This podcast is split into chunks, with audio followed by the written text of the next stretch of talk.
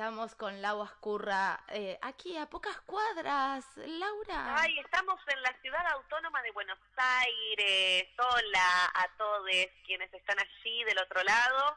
Estamos compartiendo con la, con la compañera Carolina Fernández eh, estar más o menos cerquita, ¿no? Siempre estamos ahí distanciadas, una en Viedma, la otra en Cava, o a veces así hacemos viajes por laburo, filmaciones, pero bueno, lo interesante es que nos encontramos acá todos los martes, ¿no? claro que sí, lo interesante también es que recorremos todo el país, todo el país con un montón de, de situaciones, de realidades, de, de, historias y de luchas. El programa anterior que lo mega recomiendo eh, que lo compartí bastante porque se está empezando a hablar de chineo después de siglos de sometimiento. Sí.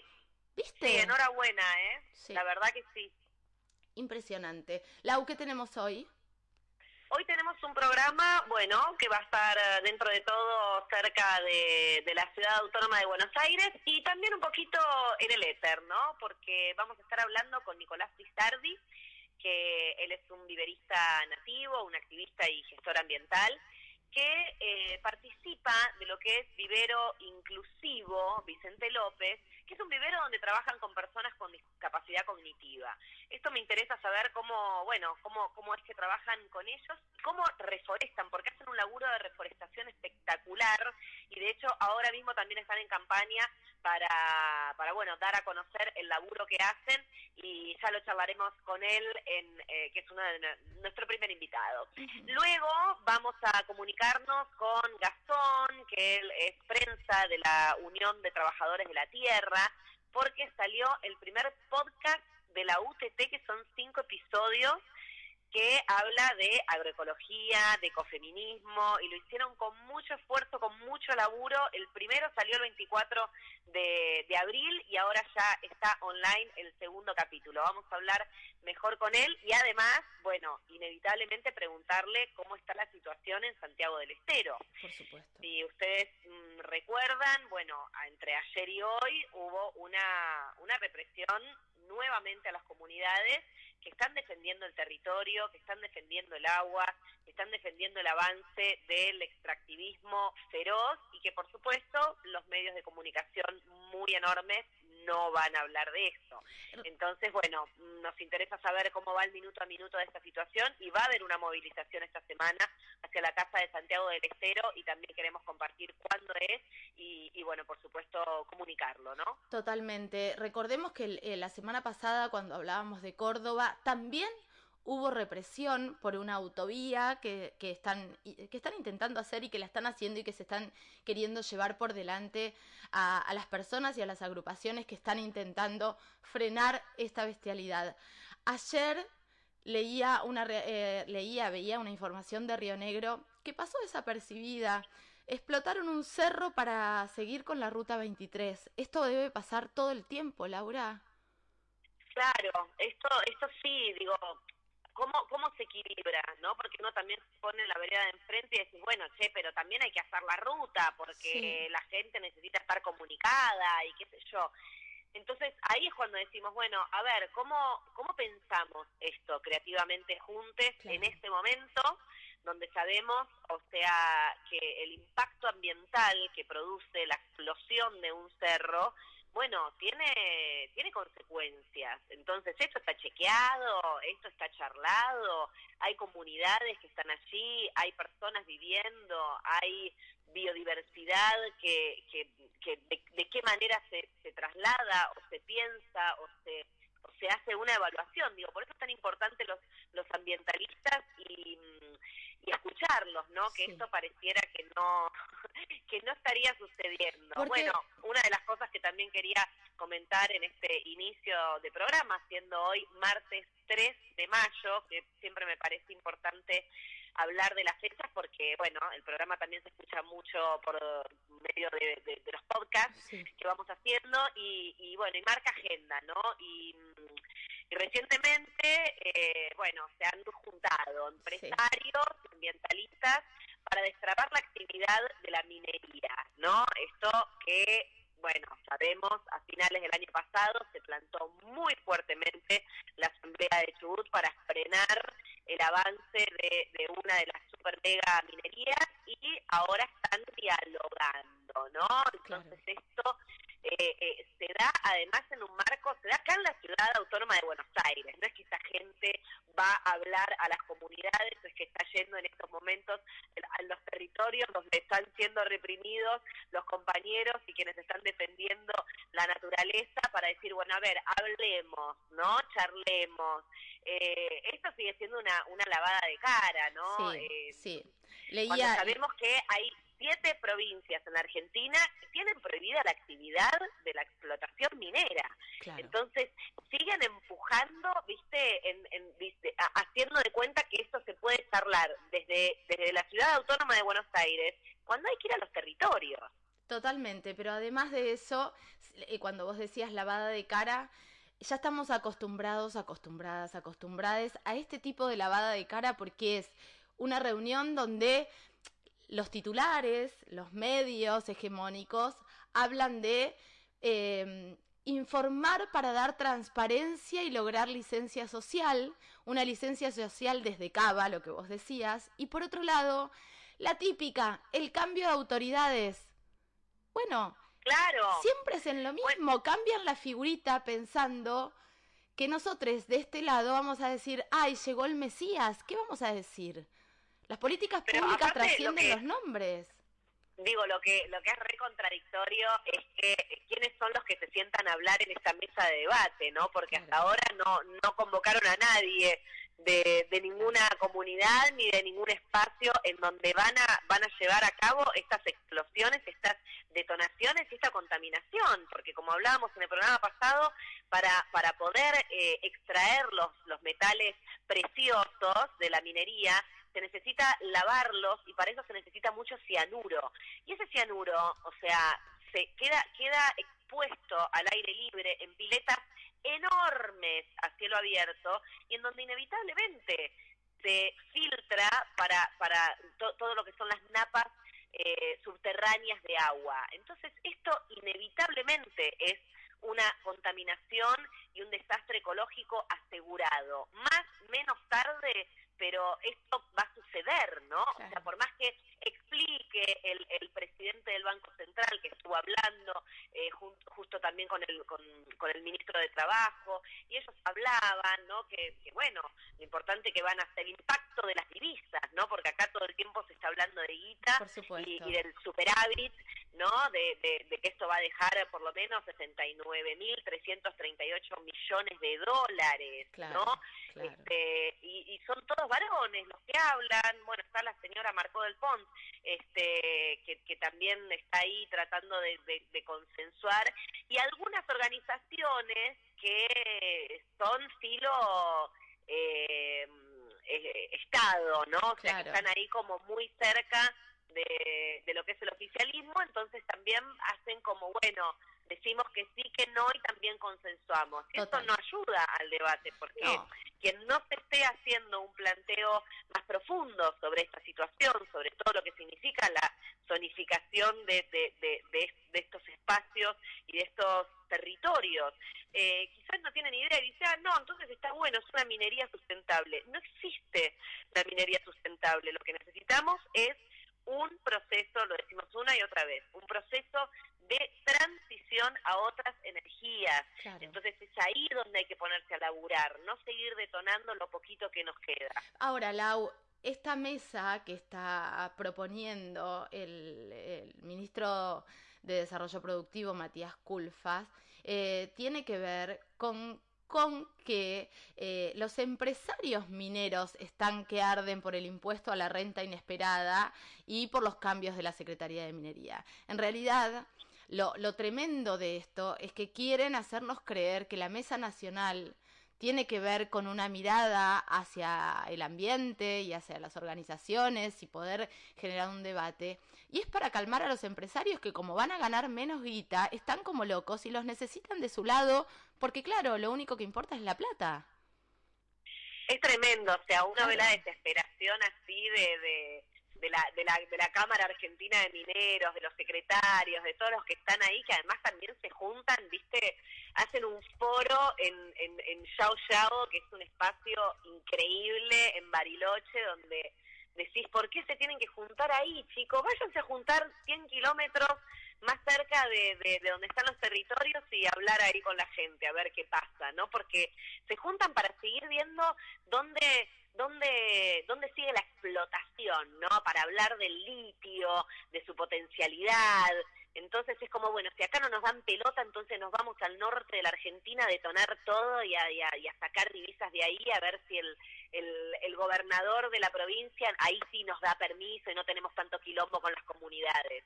Es muy tremendo y es muy, eh, está muy expuesto eso. Digo, yo no puedo dejar de verlo, por más que lea una noticia de estas en, en, en un día relativamente este, hegemónico, mainstream, así muy masivo, decís, che, es, o sea, los hilos se ven, se ven los hilos. Totalmente, totalmente. Eh, amiga, son las 11 y 11, tenemos el próximo invitado, me parece que este tema... Eh, lo, vamos a, lo vamos a tener que abordar y sería interesantísimo poder tener un análisis de todas estas estrategias por parte de los gobiernos, porque esto se, digo los gobiernos porque esto se viene repitiendo históricamente, no están creando nada, no están pensando nada nuevo, están tratando de maquillar una realidad que ellos sienten que son rehenes hoy porque tiene que ver con un país hambreado, un país empobrecido. Entonces, eh, me parece que un análisis de esto nos vendría espectacular el martes que viene. Vamos con música. Vamos a gestionarlo. Sí, lo vamos a gestionar. vamos con música. Eh, bueno, por favor, vamos con música antes de nuestro primer invitado. Vamos, vamos con un tema que lo conocí el otro día, que se, eh, la banda se llama Helado Negro. Por supuesto que cuando Santi me lo dijo, yo entendí el lado negro y estuve un montón buscando el lado negro y encontré una banda de trap que tenía siete visualizaciones, digo, qué raro esto. Pero este tema se llama País Nublado. Me parece que qué mejor que poner un tema que se llame País Nublado después de esta información, ¿no? Sí, sí, vamos con vamos, vamos, vamos, con, País Nublado. Vamos con un poco de nublado porque por suerte hay sol acá. Sí, sí, sí, vamos.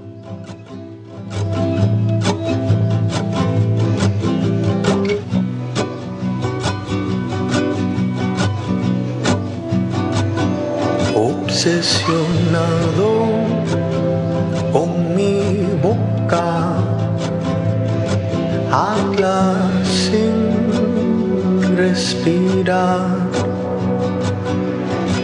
despacio te digo, porque nos falta un tiempo más para pasear este país nublado, este país nublado.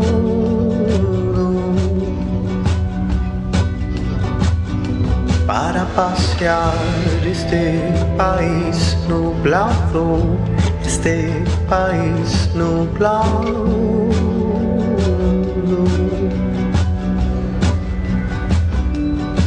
And I having lost my mind thinking about you.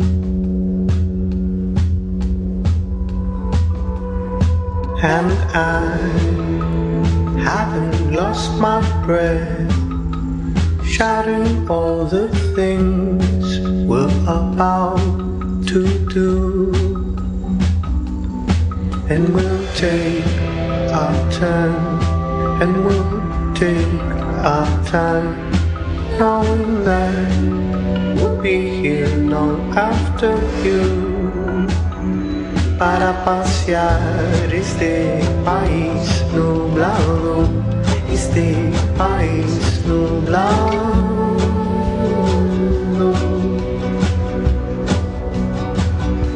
Para pasear este país nublado, este país nublado.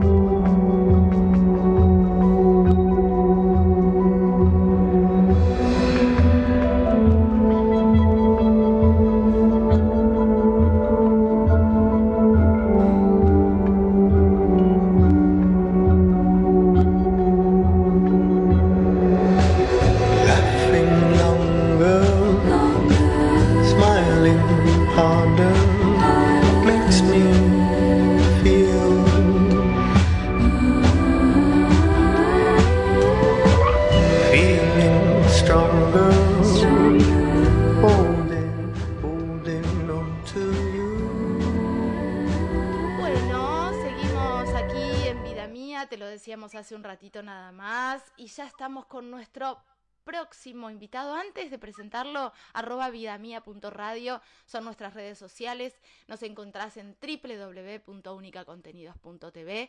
Ahí nos escuchás en vivo, ahí están todos los podcasts, en Spotify, Única Contenidos Vida Mía, y por supuesto en la 96.1 en la comarca Viedma Patagones. Lau. Qué completo, muy bien, muchas formas de escucharnos y de compartir este programa en el día de hoy, bueno, ahora estamos viajando a Vicente López. Vamos a hablar con Nicolás Frisardi, eh, ya anticipábamos, él es viverista de plantas nativas, un activista, gestor ambiental y por supuesto que participa en este vivero inclusivo que es una maravilla. Nico, bienvenido. Caro y Lau, te saludamos. ¿Cómo estás? Muchas gracias. ¿Cómo andan? Muchas gracias por la invitación. Muy bien, por Muy suerte. Bien. Muy bien, muy lindo la, la, comunicación que fuimos teniendo y que me invitaste a conocer el, vivero, este, por ahora de forma virtual, pero estoy muy cerca de casa, así que voy a ir a visitarlos para la próxima eh, reforestación. Contame cómo, cómo empieza el proyecto de, del vivero y cómo se abre la puerta para empezar a trabajar con personas con, con discapacidad cognitiva. Bueno, eh, yo conocí a la asociación civil a partir de que había un, área que unos compañeros queríamos declarar reserva, se llama Irigoyen, que está en Vicente López, y ahí conocí a la asociación civil CAEC, que es un centro de socialización para personas con discapacidad, y empezamos a hacer algunos proyectos ambientales, como de una forma experimental, y con los años se fue dando formato a este vivero inclusivo, en primera instancia fue un vivero, digamos, muy social, en el cual empezamos a hacer las plantas con bidones, con baldes de pintura, árboles nativos, con la idea de reforestar, ¿no? Como reforestar los espacios naturales, la costa, es donde nosotros estamos ubicados. también, o sea, reutilizando, claro. los plásticos también. Sí, sí. Y, y le dimos mucha importancia al tema de digamos, de, la inclusión de las personas con discapacidad y asimismo al voluntariado, ¿no? Como, como ejes fundamentales de lo que hacíamos, ¿no? Y, y después, bueno, fuimos progresando bastante como en la faceta productiva, fuimos eh, poniendo como un pie en lo comercial, como para que sea una unidad productiva que dé posibilidad de inclusión laboral a partir de estos oficios verdes, ¿no? Y también generamos este voluntariado que hacemos una vez por mes, que reforestamos áreas en las cuales le sumamos biodiversidad y bueno, invitamos a, los que quieran, los que quieran a sumarse. Eh, son jornadas súper abiertas, que la gente viene chocha. Y bueno, eso es como básicamente nuestros dos pilares. Después trabajamos mucho con las escuelas que nos visitan, porque es un espacio realmente único y bueno, entregando un poquito de, conciencia por todos los sectores que podemos, ¿no? Claro. Ahora, Nico, te escuchaba con muchísima atención y qué, mm, qué sanador eh, trabajar la tierra, qué, mm, eh, qué, qué proyecto que tiene que ver con una reparación en todos los aspectos de la vida, porque imagino que las familias de las personas también que tienen algún tipo de discapacidad, que llevan, que llevan a sus hijos, que llevan a sus hermanos, que llevan eh, a su familia a esos lugares, es como que, que, también hay un despertar en todas las familias y en todos los entornos, porque de repente empezar con algo chiquitito y transformarlo en una unidad productiva es un montón. Sí, sí, la verdad que por suerte eh, tuvimos impactos en muchos lugares con el proyecto a lo largo de estos años. Ya te digo, en los niños que, que concurren a la asociación civil, CAEC, que es la asociación civil que, que participa en los niños, eh, después a las personas que se involucran en las tareas de reforestación, mismo al Estado, nosotros le estamos brindando también la ayuda de, de proveerle estos árboles nativos que también están bastante marginados, digamos, en, las políticas públicas. Entonces, eh, algo que me parece también interesante mencionar es que estamos en un proceso social en el cual aquellas cosas que fueron marginadas en el pasado, como la discapacidad, el ambiente, hoy en día se unen, se alían y se potencian y logran como una puesta en valor de las dos eh, de las dos transformándola en una misma misión, ¿no? Y así creo que pasan muchas causas, como que está tomando una puesta en valor muy grande lo marginal. Lo que va por los márgenes ya está apropiándose de una manera muy singular. Totalmente, esto que decís es interesante eh, y además desmitificar la palabra marginal, porque la, la marginalidad tiene que ver eh, por, eh, en esto, tiene que ver con ir por los bordes, por entrar por otros lados. Sí, sí, sí. Em, y, eso es, y eso es lo maravilloso. claro. perdóname. Sí, sí. No, me parece, me parece que está buenísimo lo que estás diciendo, porque tenemos que cortar y deconstruir con un montón de otras cosas. La gente está muy cómoda eh, siendo parte de un centro, ¿no? Siendo parte del epicentro de lo que fuere, eh, cuando los bordes están eh, históricamente mal vistos, pero está mal visto por un sistema que le teme mucho a los bordes. Entonces, si esos bordes se unen, como se, se entraman, como en este caso, bueno, se generan estas potencias. Te escuchaba también, Nico, y voy a hacer un paréntesis para recomendar una serie española de una hermosa que se llama Leti Dolera, que se llama Vida Perfecta, donde el protagonista es un chico que trabaja en un espacio de jardinería también y de vivero, eh, que tiene estas, estas situaciones, que tiene cierta discapacidad cognitiva y se muestra todo el proceso, el avance, el amor por la tierra. Eh, te escuchaba y pensaba en esa serie que está en HBO, pero está buenísimo también que desde lo audiovisual se pueda ver esto. Sí, sí, hay, hay que avanzar por todos los medios posibles para, para transformar esta sociedad que realmente tenemos un montón de cosas que, que cambiar creo que vamos en el, sendero correcto. Ya ¿Cuántas personas, cuántas personas, eh, cuántas personas están como fijas en este proyecto? Mira, fijas somos tres personas, más todo el plantel, digamos, de eh, terapistas ocupacionales y los niños que, que asisten al centro, que serán alrededor de 60 en este momento, que van fluctuando desde la mañana a la tarde en diferentes grupos y después, bueno, tenemos un grupo de 115 voluntarios que nos manejamos por WhatsApp para las reforestaciones. Y, bueno, como que va siendo muy a pulmón, la verdad. Somos, somos el grupo interno de vivero somos tres personas, somos pocos. Claro, pero se hace un montón. Qué maravilla, es impresionante, Nico, realmente, ¿no? Como, como lo que es ponerle el cuerpo, lo que es amar, lo que uno hace, lo que es amar la naturaleza y cuando amamos la naturaleza también amamos la, la, humanidad, que también es parte de la naturaleza, ¿no? Con todas nuestras torpezas que, que llevamos adelante. Eh, quiero saber cómo, cómo se viene la próxima, cuándo es la próxima reforestación y la campaña que están haciendo para financiar estas plantaciones. Bueno, muchas gracias Laura, la verdad que me encanta lo que decís, apoyo mucho también tu activismo. Eh, nosotros estamos plantando una vez por mes, la próxima va a ser el 21 de mayo, y estamos vendiendo eh, algunas remeras, unas tote bag, ahora estamos lanzando algunos productos con el fin de financiar estas plantaciones, porque el año pasado hicimos esta misma campaña que donamos 500 ejemplares a espacios públicos. Entonces, como la idea ahora es como encontrarle una circularidad a, a toda esta campaña, así que pueden apoyar a nuestro proyecto comprando las remeras, la ropa que estamos vendiendo en la tienda. Eh, el Instagram es Vivero Inclusivo BL. Y la campaña tiene un nombre muy interesante que me parece también que la quería mencionar, Regeneración Ciudadana, ¿no? Como eh, que ya explica todas esas dos frases, ¿no? Como estamos regenerando tierras con los vecinos, no más que eso. Esa es la campaña de voluntariado. No, y es, y es un montón. que Cuando hablas de árboles nativos, ¿qué árboles son? Mira, eh, hay una amplitud muy grande de árboles nativos, ¿viste? Tenés árboles nativos de selva marginal, que pueden ser canelones, curupíes, timbó, anacahuita, ceibo, que es el más conocido por la flora nacional. Después árboles de, espinal, que son de zonas más secas, hay espinillos, algarrobos, talas.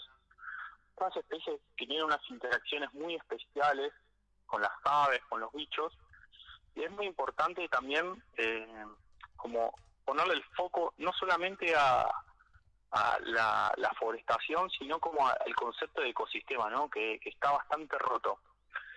Y, bueno, avanzar con eso en todas las áreas que podamos, eh, desde todas las organizaciones, me parece genial. Y bueno, nuestro granito de arena es ese. Eh, una vez por mes nos juntamos, plantamos y así seguimos. bien, bien ahí, Nico. Escúchame, te consulto la última pregunta, ¿no? Eh, ¿cuándo, cuando ustedes hacen la reforestación, hay un planeamiento junto con el Estado, que sería, bueno, la Municipalidad de Vicente López, digo, para hacer después un seguimiento de estos mismos árboles que, que son árboles chiquitos, cuando uno los, va plantando son pequeños y, con toda la esperanza de que puedan crecer, de que puedan estar bien y no que tenga una topadora para correrlos y, y, aumentar el volumen de la autopista. ¿Cómo, cómo, ¿Cómo se maneja esto? ¿Ustedes tienen un diálogo fluido? ¿Tienen que, que coordinar esas acciones? ¿Cómo es? No, eso es un tema bastante interesante para charlar, que nosotros articulamos con la municipalidad en todas las plantaciones que realizamos. Eh, entonces, eh, como que nuestra propuesta involucra a, la ciudadanía, pero siempre teniendo en cuenta de que nosotros vamos con las habilitaciones correspondientes para asegurar la supervivencia de esas especies. Y el seguimiento posterior lo trabajamos en el voluntariado, eh, con los voluntarios que tenemos y también nos ponemos bastante en línea con los tiempos naturales. Eh, la campaña empezó ahora este año en marzo, en el verano no plantamos y continuaremos hasta los meses de calor, que ya íbamos a poner una pausa hasta la temporada 2023. Pero es fundamental eh, generar esos diálogos entre el Estado, las organizaciones civiles, porque si no son acciones descoordinadas y ahí empiezan los problemas, ¿no? Eh, para, para todos estos temas ambientales que son transversales tenemos que llevar mucho diálogo y negociación para, para poder llegar al objetivo en común.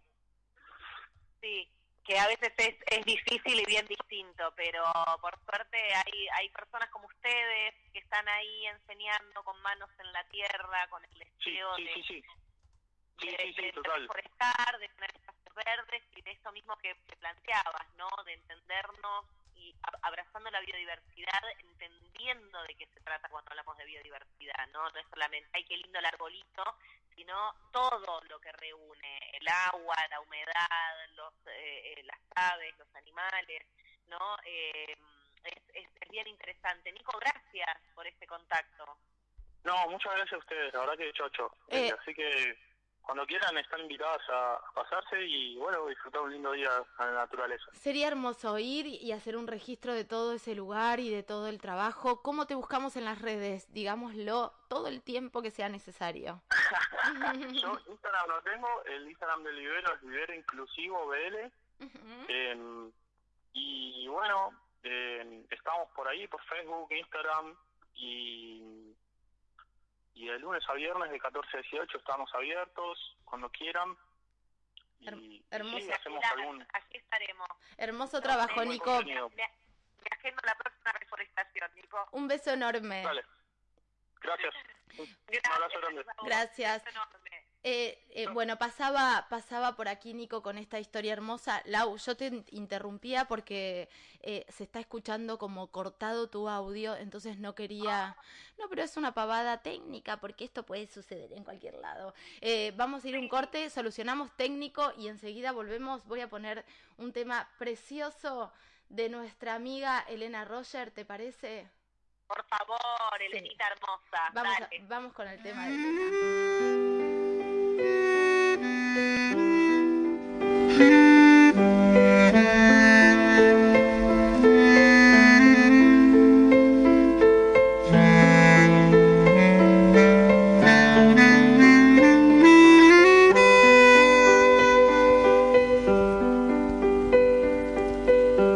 Tantas veces me mataron, tantas veces me morí, sin embargo estoy aquí resucitando. Gracias doy a la desgracia y a la mano con puñal porque me mató tan mal. Y seguí cantando.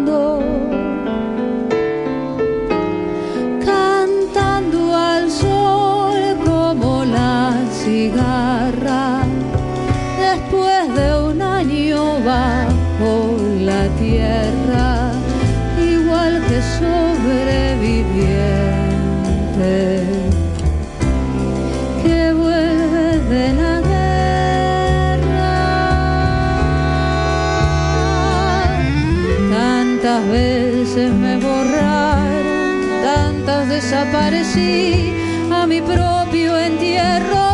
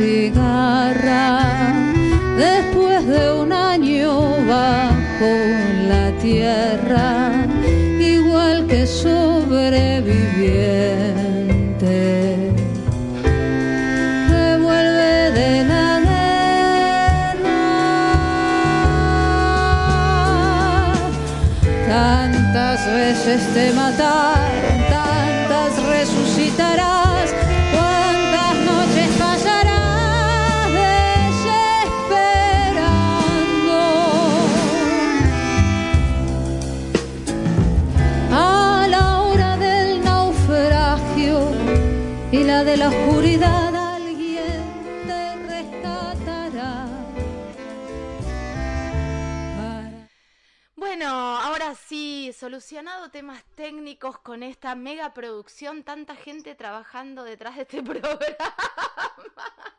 Deja la autogestión y es hermoso que así sea. Yo lo valoro y me encanta. Nos me divertimos encanta. mucho, nos divertimos mucho, Bueno, la pasamos muy bien.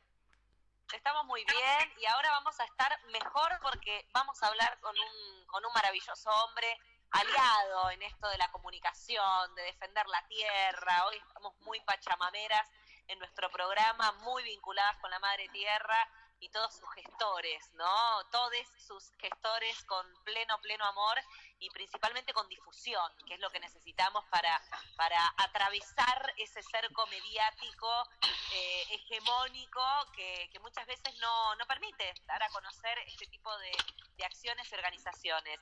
Voy a presentar a Gastón Wani, él es secretario de prensa de la Unión de Trabajadores de la Tierra y, y bueno, ya nos hemos encontrado en varias acciones y es una alegría siempre hablar con el gato. Bienvenido. Bueno, buen día compañeras, ¿cómo andan? Un saludo a toda la audiencia, a ustedes, gracias por el espacio, un gustazo.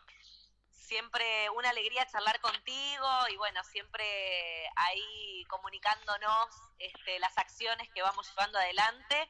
Y bueno, quería charlar contigo para celebrar este, este formato podcast que empieza a compartir la UTT, estos cinco episodios en donde van a hablar de agroecología, de feminismos rurales, del derecho a la tierra, eh, me parece espectacular que, que hayan logrado esta, este nuevo formato. Contame cómo surgió y, y cómo, cómo, cómo sigue esto. Bueno, estamos muy muy felices. Recién ahora este domingo pasado se estrenó el segundo episodio. Es una serie de cinco episodios del campo a tu mesa, la primer serie de podcast eh, originales, digamos, de la UTT. Obviamente hemos participado en, más de uno que nos invitan, eh, productores y radios amigas, pero este es el primero producido integralmente por la UTT en conjunto con Radio Sur, una radio eh, comunitaria alternativa del barrio de Parque Patricios en, la ciudad de Buenos Aires. Eh, y surgió básicamente porque, nada, ustedes conocen un poquito la UTT y sus, y sus formas de tratar de llegar a, a nuevos mundos, a nuevas audiencias, a nuevos públicos y nos parecía que, que no podía faltar eh, una, una pieza como el podcast que hoy en día está bastante de moda, si bien no es tan nueva, pero digamos que, que en nuestro país está de moda hace poquito tiempo. Eh, si bien la UTT venía trabajando fuerte temas en radio y en, y en, distintos formatos radiales, bueno, es la primera vez que hacemos el podcast, que busca acercarle, digamos, al, al público, sobre todo de escucha de podcast, que sentimos que en general es más bien urbano y, y entre joven y, y adulto joven.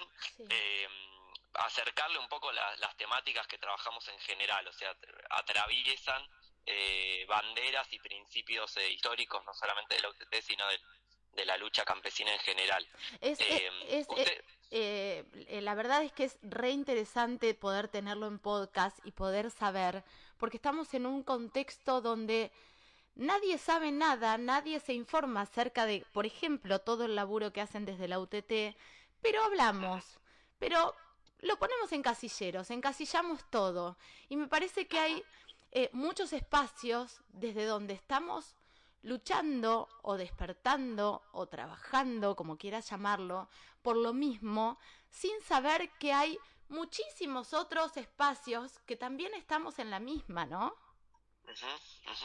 Sí, tal cual. Sí, un poco es eh, poder dar a conocer esas, esas mismas eh, temáticas que, muchos se llenan la boca hablando, digamos, desde los propios protagonistas, porque en los episodios, digamos, no hablamos nosotros, eh, eh, sino que hablan los compañeros y las compañeras de, los territorios, de las distintas provincias, contando sus experiencias en primera persona, sus historias de vida, eh, a partir de la agroecología, de lo que implica meterse en, el entramado del comercio justo, solidario, de la economía popular, el feminismo rural o campesino, ¿no? De cómo atraviesa la violencia de género en los territorios, eh, la cuestión de la alimentación sana, segura y soberana, el derecho a la tierra, los problemas que hay con, con, con la tenencia, con los alquileres, con, bueno, ahora mismo, de hecho, si después tenemos un ratito les puedo contar de lo que estamos viviendo en Santiago del Estero, que nos están eh, usurpando tierras ancestrales de las comunidades. Bueno, esos son los, los recorridos que propone la narrativa de este del campo a tu mesa, con también con voces invitadas, que también estamos muy agradecidos de poder incorporar eh, a Sole Barruti, a Narda Lepes, a Leverkovich, eh, eh, a la mismísima Lucrecia Martel, bueno, como distintas voces que fueron también trayendo sus testimonios a partir de, las temáticas de cada uno de los episodios. Gato, te hago una consulta porque, digo, yo empecé a conocer el recorrido y, y, siento que se visibilizó mucho el laburo de la UTT a partir de la pandemia y también el almacén que ustedes ofrecen y que tienen eh, de forma online. Todo libre de agrotóxicos, eh, agroecología friendly, absolutamente. Y, digo, ¿desde cuándo vienen eh, uniéndose? ¿Desde cuándo esta red de trabajadores de la tierra de diferentes lugares de la Argentina, inclusive de, de espacios también muy pequeños, se empezó a conformar y a masivizar, digamos, y a visibilizar como, como, como bueno, como lo están haciendo al día de hoy. Bueno, la UTT, digamos, eh, es una decantación de, distintas experiencias previas, ¿no? No, no, hace un repollo, digamos, digamos que oficialmente, por ahí por el 2010, por esa época, arranca como formalmente la Unión de Trabajadores y Trabajadoras de la Tierra, pero es una experiencia que viene de, ya de, de, otras de otros movimientos, de otras organizaciones que, que, existían en nuestro país o que existen actualmente, de la izquierda popular, eh, de los nuevos movimientos sociales. Eh, y desde esa época, digamos, el, el primer, la primer semilla, digamos, se planta en, en lo que es el cordón hortícola de La Plata, ¿no? de Gran La Plata, que es el cordón más grande del país, donde se produce la mayoría de las verduras que consumimos todos en, en el AMBA y en toda la provincia de Buenos Aires, viene desde ahí.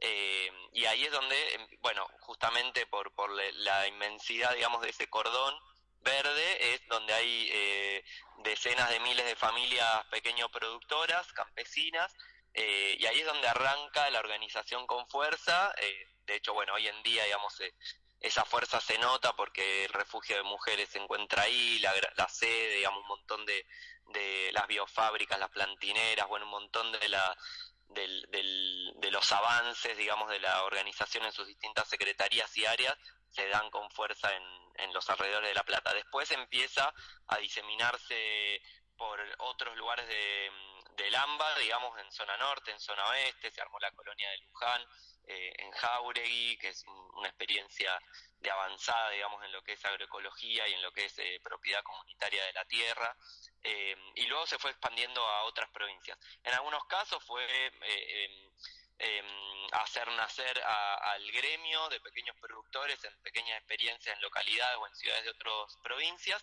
y en otros casos fue la incorporación de sumar esfuerzos y armar redes con otras organizaciones preexistentes a la UTT, como es el caso, por ejemplo, de un movimiento de misiones, que es el MAM, Movimiento Agrario de Misiones, que viene de las ligas agrarias. Misiones tiene una larga historia de lucha campesina eh, y es un movimiento que el año pasado estuvo cumpliendo 50 años, o sea que claramente tiene más historia que la, que la propia UTT, pero es parte de la organización hoy en día. Bueno, así se van dando eh, distintas experiencias. Eh, Gato, em, para la gente que nos dice, ay, chicas, por favor, no sean tan inocentes, necesitamos el modelo productivo que tenemos para que no haya hambre.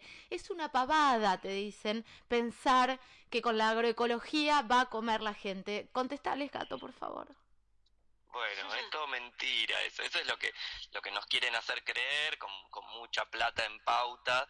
Por ejemplo, Singenta tiene spots, digamos, de ese estilo en, en todas las radios más, más escuchadas, bajando línea, por algo lo tienen que decir, ¿no? Por algo lo tienen que decir porque estamos nosotros, ustedes y un montón de, de activismo diciendo que, eh, que sí, que podemos alimentar al mundo a partir de la agroecología. De hecho, hoy, digamos, más de la mitad de lo, de, la, del alimento en, de, de, los argentinos y las argentinas lo producen las pequeñas familias productoras, el campesinado más pobre, ¿no? Recordemos, o sea, el, ¿Cuál es la respuesta, digamos, a el gracias a el agronegocio concentrado y la agroindustria eh, se acaba el hambre? Bueno, que consiguen dólares. ¿Es verdad? Sí, es verdad, obvio. Eh, nuestro país eh, mantiene un modelo dependiente de exportador de materias primas que no se puede modificar en la medida que no pensemos radicalmente una transformación del modelo agroalimentario y productivo. Esos dólares que se consiguen podrían ser utilizados, depende del gobierno de turno, depende de las políticas públicas que existan, para paliar el hambre. Nosotros lo que decimos es, eh, eso no puede ser a costa del ambiente, no puede ser a costa de incluso despojar a las propias familias campesinas del territorio y llevarlas a las periferias de las ciudades a, ser pobres eh, y a tener que, buscar unos nuevos trabajos que no tienen que ver con su identidad. Eh, eso hace también que la agroecología tenga como un techo, ¿no? Porque con ese, con esa frase es bueno, la agroecología para, para los hippies o para los sectores conscientes, para, el, para las masas del país necesitamos eh, industrialización y veneno y alimento de mentira, como dice Sole Barruti, alimento que no, que no es alimento de verdad.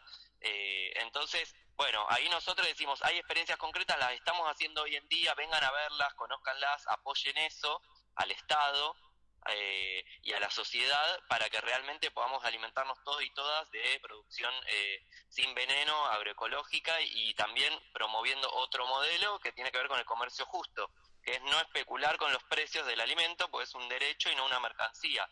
Las empresas no consideran el alimento como un derecho. El que puede, puede, y el que no puede, si se lo compra el Estado bien y si no, suerte. Eh, las organizaciones y las cooperativas lo piensan de otra forma y si la persona, la comunidad, el barrio no puede acceder al alimento porque no tiene dinero, se lo va a donar. Eh, se lo va a acercar de alguna forma. Ahora, ¿cómo les conviene al sistema? Es, es clarísimo, pero además esto de cómo cómo le conviene a este sistema tenernos adormecidos y adormecidas, adormecides, y la verdad es que la alimentación o te despierta o te tara del todo, porque lo que comemos también eh, influye en nuestra cabeza, ¿no? Sí, sí, por eso venimos como hablando mucho de este concepto de la alimentación sana, segura y soberana, ¿no? Claro. Y la palabra soberana tiene que ver con eso que estás diciendo vos. Además de, del alimento sano, nosotros y nosotras, ustedes saben, no estamos a favor de que el alimento sano sea un bien de lujo, sea un bien para poques. Eh, sabemos que hay, limitaciones, sabemos que hoy en día tenemos limitaciones, somos conscientes de esas limitaciones, que, las producciones agroecológicas no llegan a todos lados, no llegan a las barriadas, que pero también hay una cuestión cultural, ¿no? Eh, que tiene que ver con qué nos dicen que hay que, con qué hay que alimentarse hay una cuestión de Estado que, que habilita el, el, Estado en los bolsones, por ejemplo, a los comedores o, a o en los bolsones, digamos, de alimentos para sectores populares. Y por otro lado, lo que vos decías también en cuestión de soberanía, ¿no? Eh, nosotros decimos, vos consumiendo este producto aportás un modelo de país, a un modelo de, producción, a un modelo de trabajo digno, distinto a eh, lo que ofrecen la gran parte de las góndolas y de los almacenes e incluso también de las dietéticas, porque hay que decirlo, atrás del alimento orgánico también hay negocio, ¿no? Eh, después podemos decir si es sano o no es sano, pero que sea producido orgánicamente no implica que no tenga eh, un trabajo esclavo, que no tenga violencia de género, que no tenga dificultades en las condiciones de trabajo. Eh, la agroecología va un poco más allá del orgánico, esa, es la propuesta y por eso hablamos de, de alimento soberano también, ¿no? Soberanía como país, soberanía en los cuerpos, soberanía en las comunidades a partir de este otro modelo. Muy interesante, muy claro, Gato, siempre una alegría hablar contigo y no quiero despedirnos sin que me cuentes un poco de, que nos cuentes, ¿no? A todos, cómo está la situación en Santiago del Estero y, y, bueno, y principalmente cómo empezó la represión hace dos días y cómo está la situación ahora actual. Bueno, ahí hay una lucha de hace tiempo que vienen desarrollando varias bases de la UTT en la localidad de Bandera Bajada, departamento de Figueroa en Santiago del Estero. Una lucha con, en conjunto con una, con una comunidad indígena, Tonocoté, em, que es una comunidad que habita esos territorios, se imaginarán, hace cientos de años, eh, y que eh, en los últimos años vienen siendo usurpados sus territorios ancestrales por eh, un empresario, Jorge Caram, que tiene una complicidad y un apoyo inmenso del poder policial, del poder judicial, del poder político de la provincia, por eso son esos esas luchas tan complejas porque cuando hay todo un entramado eh, que apoya digamos la, usurpación y el despojo de campesinos y campesinas, la lucha se vuelve más, más compleja, ¿no? Eh, ahí se viene resistiendo porque este señor que quiere utilizar las tierras para explotación de madera, de quebracho, hacer carbón, viene alambrando los territorios de las familias, viene comprando a las familias para que se vayan, amenazándolas, amedrentando. Bueno, los compañeros y compañeras están organizados y organizadas, eh, empezaron distintas medidas de resistencia a los alambres, a que no les sigan eh, usurpando sus propios territorios. A partir de esas medidas, bueno, con la complicidad del Poder Judicial, avanzan fiscales, jueces, todo el entramado del Estado que debería estar defendiendo derechos de los más vulnerables, eh, se pone a disposición de un empresario usurpador para generar mercancía de la tierra, extractivismo y contaminación. Eh, ¿Qué hicieron? Primero el jueves por la mañana se llevaron a Felipe Suárez, uno de nuestros compañeros referentes de esa, de esa comunidad y de esa, de esa zona. El día mm, ayer, hoy es martes, lunes, ayer se hizo una gran movilización en la ruta 5, en la entrada bandera bajada, Felipe Suárez no fue liberado, entonces se hizo una movilización primero para pedir la libertad del compañero, porque tememos por la integridad física, sabemos las cosas que pasan en las comisarías de todo el país y en algunos casos en algunas provincias aún peor.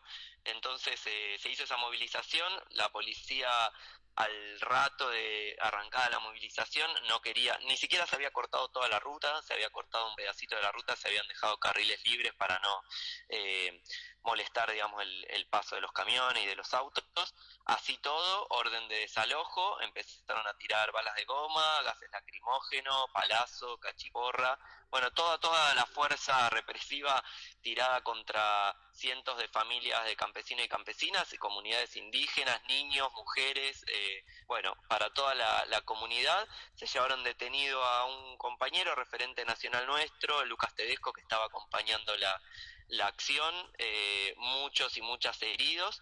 Y bueno, y hasta el día de hoy, incluso con eh, los diálogos que mantenemos con el gobierno nacional, no se puede liberar ni a Felipe Suárez, que está detenido en la subcomisaría de Bandera Bajada, ni a Lucas Tedesco, que está eh, detenido desde ayer en la comisaría de La Banda, de la ciudad de La Banda en Santiago del Estero.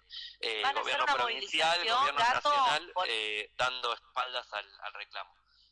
Perdón, te preguntaba si, si, va a haber movilización desde acá, desde, desde Buenos Aires hasta la casa de Santiago del Estero. Seguramente sí, pero estamos esperando que los compañeros eh, decidan en el territorio de forma asamblearia en Santiago del Estero qué pasos les parece tomar y a partir de lo que ellos y ellas definan hoy nos acoplamos en todo el país.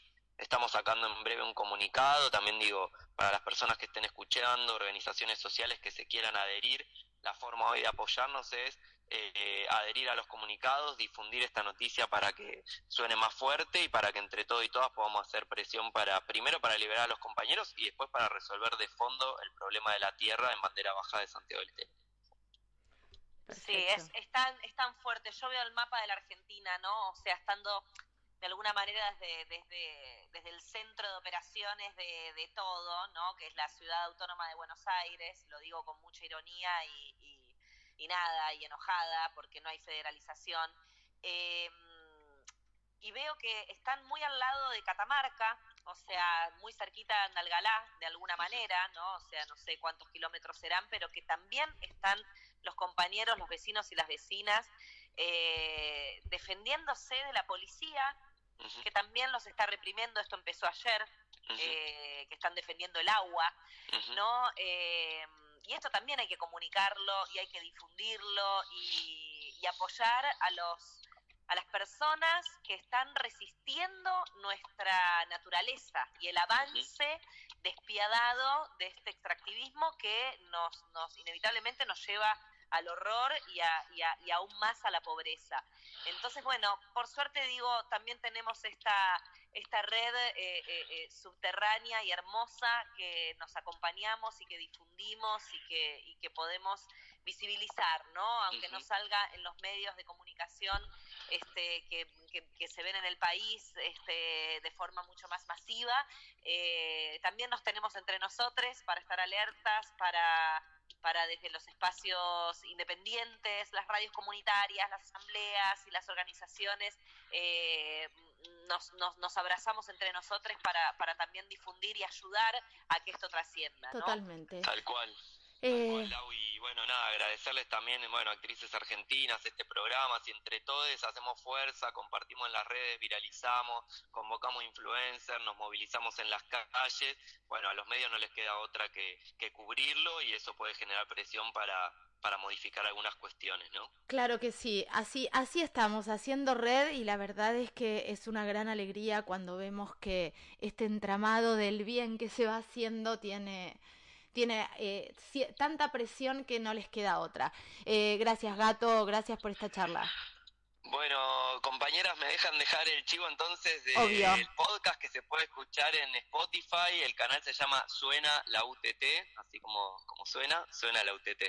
Eh, del campo a tu mesa se llama el podcast. Estamos sacando todos los domingos un nuevo episodio, ya van dos, feminismo campesino y agroecología a partir del domingo que viene hay una nueva entrega, eh, se los súper recomiendo, obviamente, y si les gusta también compártanlo, recomiéndenlo, que nos dan una manito para, para que pueda llegar a más personas. Aquellos que quieran adquirir nuestros eh, productos de la agricultura familiar, del cooperativismo, Almacén UTT en las redes sociales, arroba Almacén UTT, van a encontrar los nodos, los almacenes, y bueno, la página, las redes de la UTT para seguir el conflicto de Santiago del Estero y, y los demás temas que elaboramos. Por supuesto. Muchas gracias por el espacio. Gracias, Gato, no, lo vamos a compartir. A vos, Gato. Compartimos todo desde nuestras redes personales, también desde Vida Mía. Y bueno, adelante, por cinco, bueno. cinco podcasts más y seguimos, seguimos abrazándonos. Muchas en, gracias, compañeros. buen programa. Gracias. Felicitaciones. Chau, gracias, chau. gracias, Gato, beso enorme. Hasta luego. Bueno, amiga, qué lindo programa. Ya estamos llegando al final, nos quedan solamente cuatro minutitos de vida mía, pero qué espectacular todo lo que escuchamos y qué alentador. Los, las dos notas que hicimos son muy alentadoras, ¿no? Bien, hermosos, hermosos varones del bien que están ahí difundiendo, abrazando causas nobles y poniendo el cuerpo, que es lo que se debe hacer. Tengo avisos parroquiales muy breves Dale. para terminar antes de que se nos, se nos corte el streaming eh, que tenemos. Les cuento que este 4 de mayo, como todos los días 4, sigue el Atlanticazo, seguimos una y otra vez diciendo no a las petroleras y les compañeros se van a estar encontrando en la Rambla, en Mar del Plata, a las 16 horas y 16.30 horas bajan a la playa para armar la frase no a las petroleras. Así que si estás en Costa Atlántica, acércate por favor y desde las redes sabes que el 4 de cada mes manejamos eh, en plan atlanticazo para frenar el avance de las petroleras en nuestro mar argentino. Por otra parte, sábado 7 de mayo desde las 18 horas eh, XR Argentina va a convocar a una noche rebelde. Esto eh, se dará en el Oceanario Club, en Villa Crespo, en la ciudad autónoma de Buenos Aires, donde va a haber muchas charlas muy interesantes, es un evento gratuito, muchas charlas interesantes y que cuentan con intérpretes en lengua de señas, cosa que me parece maravilloso y súper inclusivo. Y por último, también el sábado en Mar del Plata eh, están muy fuertemente acompañando eh, la liberación de Yamek, que es una orca que está encerrada hace 30 años. Esto sucede en el acuario de Mar del Plata eh, está hace 30 años, es la última orca en cautiverio de América Latina. O sea, realmente necesitamos difundir y compartir esto para frenar eh, y liberar a Yamek de una vez por todas, porque ya sabemos que hoy en día el cautiverio ya no es una forma de vida para estas especies y para ninguna especie. Así que hay que visibilizarlo y dar el mensaje para que no, no, no existan más estos lugares. Estamos en el año 2022. Por favor, eh, conciencia y amor hacia nuestros animales, flora y fauna. Total. Totalmente, qué tremendo, Laura, lo que estás diciendo. La verdad es que pensé que ya no existía esto. No, no, puede ser. no, no, siguen, siguen, siguen ahí y no, no, que se termine el show. bueno, esa, es la, eso es. Que, se, termine el show. Claro, que se termine el eh, show y dejemos de ir. Dejemos de ir a esos lugares. Dejemos de enseñarle a los pibes que está bien tener un animal en cautiverio. Dejemos de reírnos y de entretenernos con el dolor. Es está eso. dando vueltas en círculos hace 30 años, amiga, en unas piletas del horror. Una locura. Orcas, delfines, lobos marinos. Basta, ¿no? Sí, sí, basta. Bueno, basta de programa porque se nos corta el streaming. Te amo. bueno, gracias para los que están del otro lado, escuchando, compartan también nuestras redes y nuestros podcasts que lo hacemos con, mucho amor cada martes en vivo y, hay que seguir trabajando en esta temática con mucha fuerza y con mucho amor. Eh, así es, arroba vidamia.radio en Spotify, Única Contenidos Vida Mía y en www.unicacontenidos.tv. Laura Escurra, te amo. Chau. Yo también, Caro Fernández. Nos vemos el martes 10 de mayo en vivo de 11 a 12. Por supuesto, gracias.